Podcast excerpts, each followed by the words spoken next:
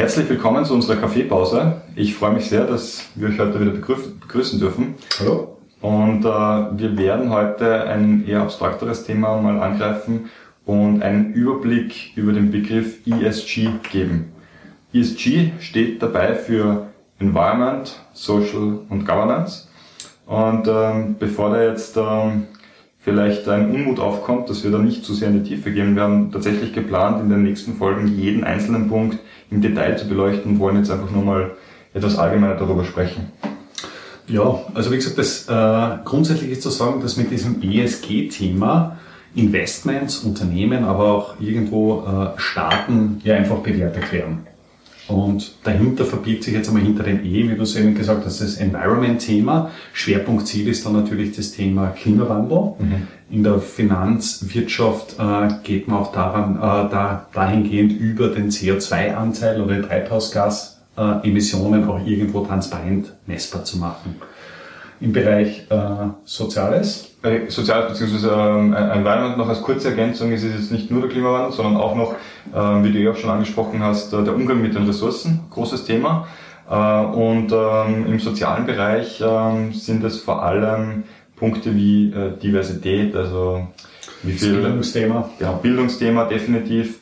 Äh, wir haben ähm, ähm, Menschenrechte beziehungsweise auch Arbeitsrechte, mhm. die ganz stark im Fokus sind und auch, ähm, was man nicht unterschätzen und nicht vergessen darf, ist der Umgang mit Tieren. Also das Tierwohl, das auch in diesen Bereich des Sozialen hineinfällt. Mhm. Und abschließend haben wir noch den Bereich des Governance. Im Governance-Bereich geht es halt schwerpunktmäßig um irgendwo um die, das Thema Unternehmensführung. Also wie gehe ich damit um? Spielt auch in gewisser Weise das Thema Korruption beispielsweise mhm. eine, eine, eine relativ äh, große, große Rolle und auch den, den Umgang äh, eines Unternehmens, einer Geschäftsführung überhaupt mit den, mit den Mitarbeitern in, in ja, allen möglichen ja, Belangen. Mit den Mitarbeitern, auch die Entlohnung des Managements, genau. weil wir gerade in letzter Zeit dann auch, gerade jetzt in der Corona-Zeit auch immer wieder die große Debatte, wie soll man mit den Manager-Bonus umgehen? Da gibt es ja ganz kuriose Geschichten, dass äh, was sich äh, Geschäftsführer oder Vorstände dann auf ihr Gehalt verzichtet haben aber auf den Bonus nicht und der Bonus halt ein, ein x-faches des eigentlichen Gehaltes dann natürlich ausgemacht hat. Das ist ja auch teilweise eine Bedingung für die, für die diversen Rettungspakete. Also wenn du quasi als Unternehmen äh, ein Rettungspaket in Anspruch nimmst, dann werden die Bonus mehr oder weniger eingefroren.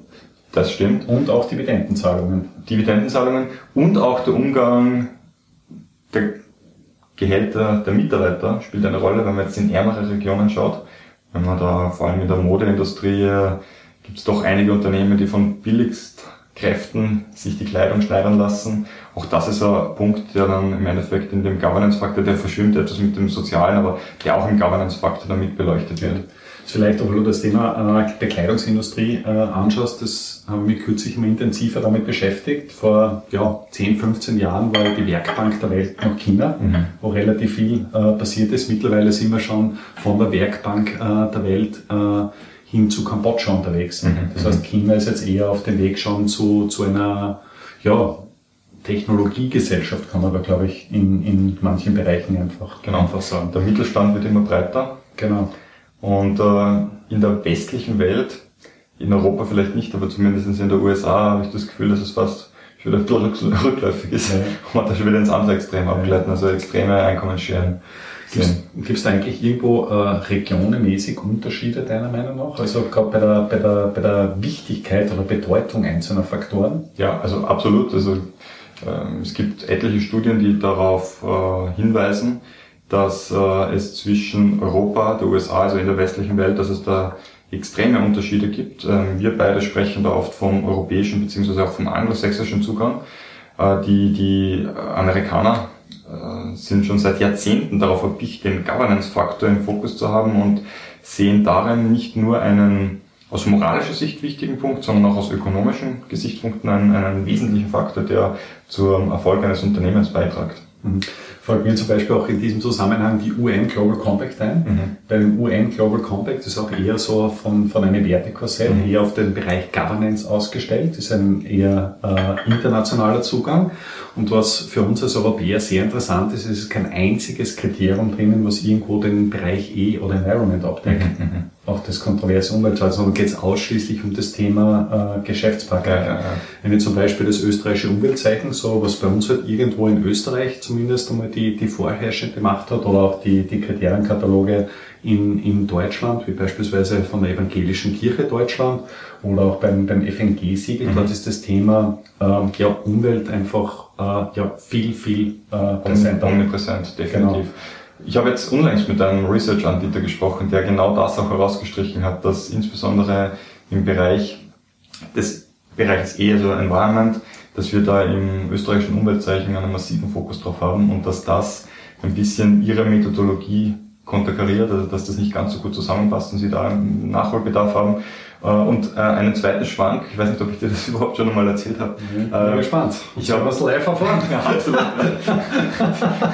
ich hoffe, die Spannung steigt nicht zu stark. So witzig war es dann auch wieder nicht. Aber Leg die Latte hoch. ich habe ich hab mit einem Research-Anbieter gesprochen und ähm, es gibt ja Positiv- und Negativkriterien, die man anwenden kann. Das war ein britisches Haus. Und ich habe ähm, mit dem über den ESG-Ansatz, Positivkriterien und so weiter gesprochen, besten Klassensatz. Ich werfe jetzt da mal mit Wörtern um mich. Äh, wir werden das im Laufe der Folge sicher Schritt für Schritt noch aufarbeiten, was, da, was sich dahinter verbirgt.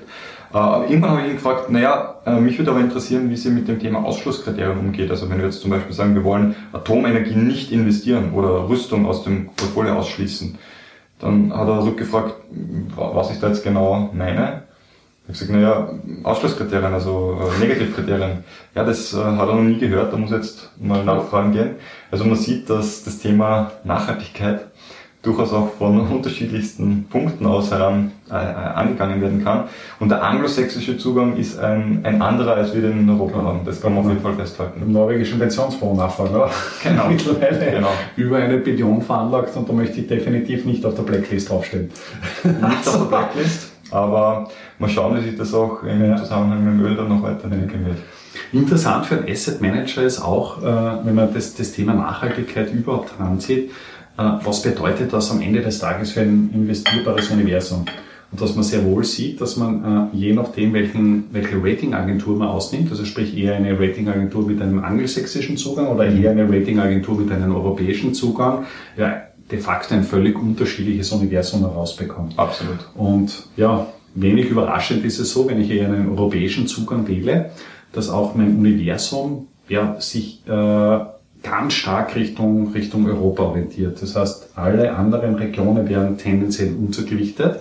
Und das, klassischer ähm, Home Bias. Äh, klassischer Home Bias, äh, weil, wie gesagt, man braucht nur das Thema Fracking hernehmen. In Amerika ist man einfach den, den Weg gegangen, das Fracking unter Anführungszeichen trotz der ganzen Umweltbedenken mhm. zuzulassen.